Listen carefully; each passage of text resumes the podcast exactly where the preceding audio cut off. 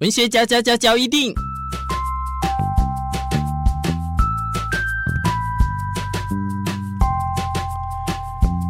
欢迎收听文学交一定。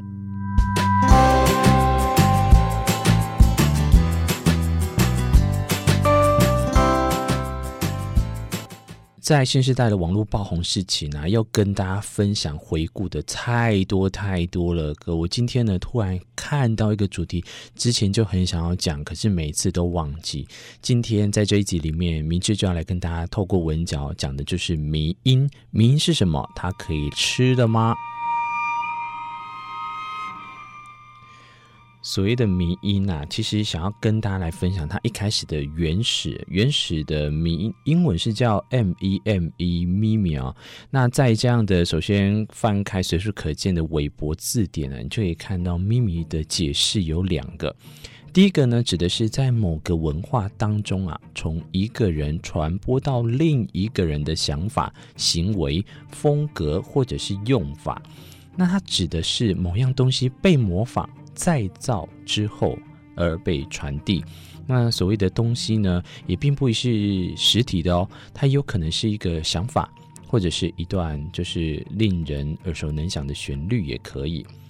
所以在后来呢，变成熟悉的迷音这个。第二个解释，韦伯字典呢，我看一下，这个是哦，从一个有趣的东西啊，再加上字幕的图片或影片，或一个在网络上，特别是社交媒体上而被广广泛传载的东西，这个听起来就比较接近一般公认的迷因哦。那所谓的迷因呢，必须要有趣。再来呢，它必须在网络或者是社交媒体被疯狂的转载。这个疯狂的转载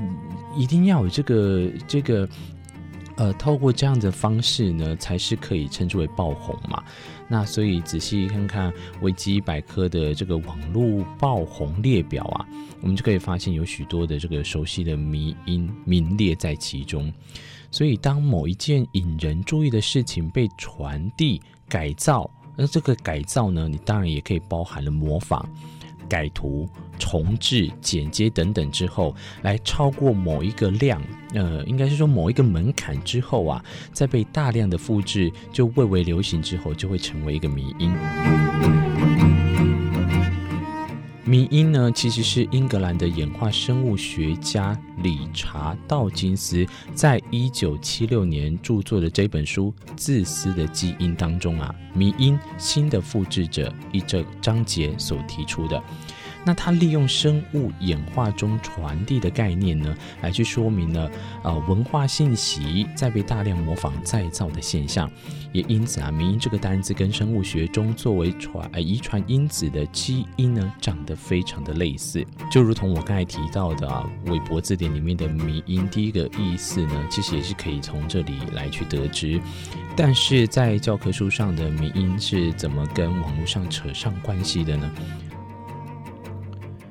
其实有关迷因的演化，理查道金斯在刚才提到那本书里面啊，以生物演化的角度来解释信息被模仿再造的现象。所以呢，这个演化也跟基因的遗传演化类似哦，有着生殖、变异、选择三个大阶段。天哪，我这一集文嚼感觉就是我听完之后啊。变得我自己好像是理工科的概念。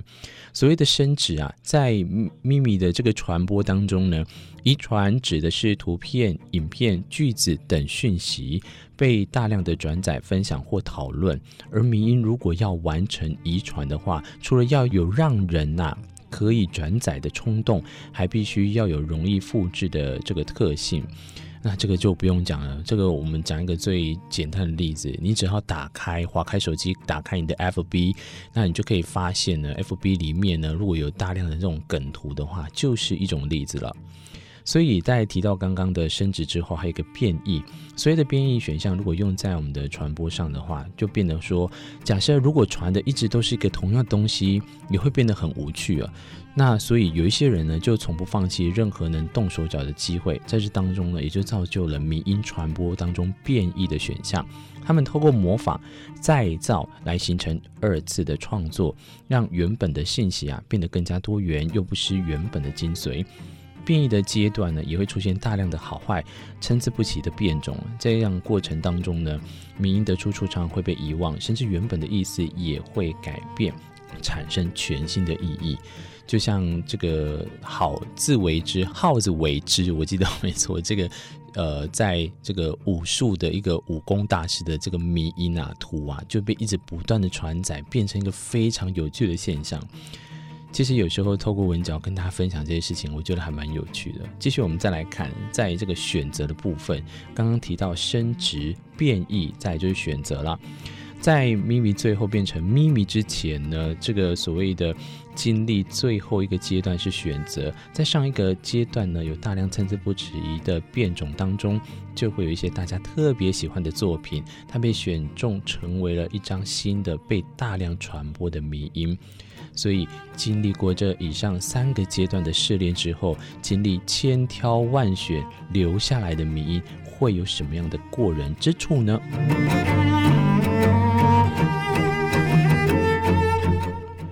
就来跟大家分享所谓的迷音的特色。首先，第一个就是简单。迷音的结构呢，都非常的简单，在不断的重复制作过程当中，逐渐变得让大家都可以耳熟能详。再来就是易于辨识。一个成功的迷音啊，必须要有一个最核心的特质，这一项特质啊，能够让大家在第一眼的时候就认出来，无论经历什么样类型的再制之后，都还是能看出它的原型，或是从哪一个咪咪的原型再改造而来的。另外还有一个就是易于表达，当然啊，如果你在这个大量的传播之下，你越困难的话，反而让大家越看不懂。所以容易表达呢，因为简单，所以能在短时间大量的复制，再造的门槛呢也变得比较低。最后，如果能再加上一个不可忽视的一点，就是幽默跟搞笑的元素进去之后，夸张的图像、不合常理的发展哦。都会冲击，让人觉得诶，怎么会这样？或者是啊，不能只有我看到，我必须要把它分享出去。这种忍不住分享出去的，就可以快算是完成咪咪的这种迷音图的一个概念。讽刺也有类似幽默的效果，在部分的迷因创作里面啊，目的如果是为了讽刺、影射时事的话，影射时事就不用讲了，这个大家可以不及被宰哦。所以呢，你就可以去讨论这样的讽刺容易带给人家强烈的情绪反应，而有了主动重制再扩散出去的意愿。不过讯息这么的快速啊，会不会我讲到现在的同时播出之后呢？已经不知道大家都不知道什么叫做迷音了，因为这个谁在用迷音啊？生活在网络的时代，那也有可能因为科技的进步跟网络的普遍，一般人都可以随时随地的取得大量的资讯，我们也能够轻而易举的在网络上达到任何的地方，都可以简单的将产制的内容传递出去。换句话说啊，迷因最大宗的使用者就是形形色色的网友啦。你想想看，一个六十八岁的阿公阿嬷，他们会用迷因图吗？反而常常都会变成是迷因图里面的这个主角哦。再加上 FB 论坛哦，社群的这些使用呢，那无论网络在哪一个角落当中，都有人使用所谓的迷因作为沟通的工具之一哦。想想看，当你工作已经够苦闷了，如果能用迷因图去解决的话，就会变成说，诶。是不是很方便？所以也有所谓的图库，嗯，常常提到说，你还有没有梗图？你这是梗图的大聚落这样子。不过部分的小众的迷音呢，都会过于艰涩，或者是未流传到其他平台。那有可能是因为它被困在它的发源地，也有可能就是在网络上仅对这个迷音感兴趣的社团成员之中所流动，而不会传到现实生活中被大众使用。所以这也很有趣哦。当大家都能接受、都能了解这个梗图的，就已经是经过很短时间，可是却已经被大家都了解的一个概念。绝大多数在台湾流行的迷因啊，都有来自美国大量的英文漫画或免费的图库来去做改作的。然后延伸到我们自己本身当中，台湾也有很多可能会为政治人物所做的迷因图等等的。那甚至在日本就不用讲，这个动漫梗啊、综艺节目搞笑片段等等，都有可能是呃会变成我们自己的本土迷因。那你再去看待我们的狂新闻。或者是中央眼球新闻，对不对？他们也有这样的本土迷音。那近年来啊，也因为这个迷音的风气风气非常的盛行，所以这个自制的国内时事迷音也非常的蓬勃发展。透过迷音的内容，我们可以描绘出几个迷音社群所呈现的价值观呢？啊、这个我觉得反而是可以跟大家分享：嘲讽、单身、男性本位、loser。或者是颓废等等这种自我价值较低的自我认可，或者是反潮，我觉得后者比较像啊，像反潮的部分。但在这个时候呢，他们也推崇异想天开的想法，并且带有一点对社会自省的反思、优越感和幽默。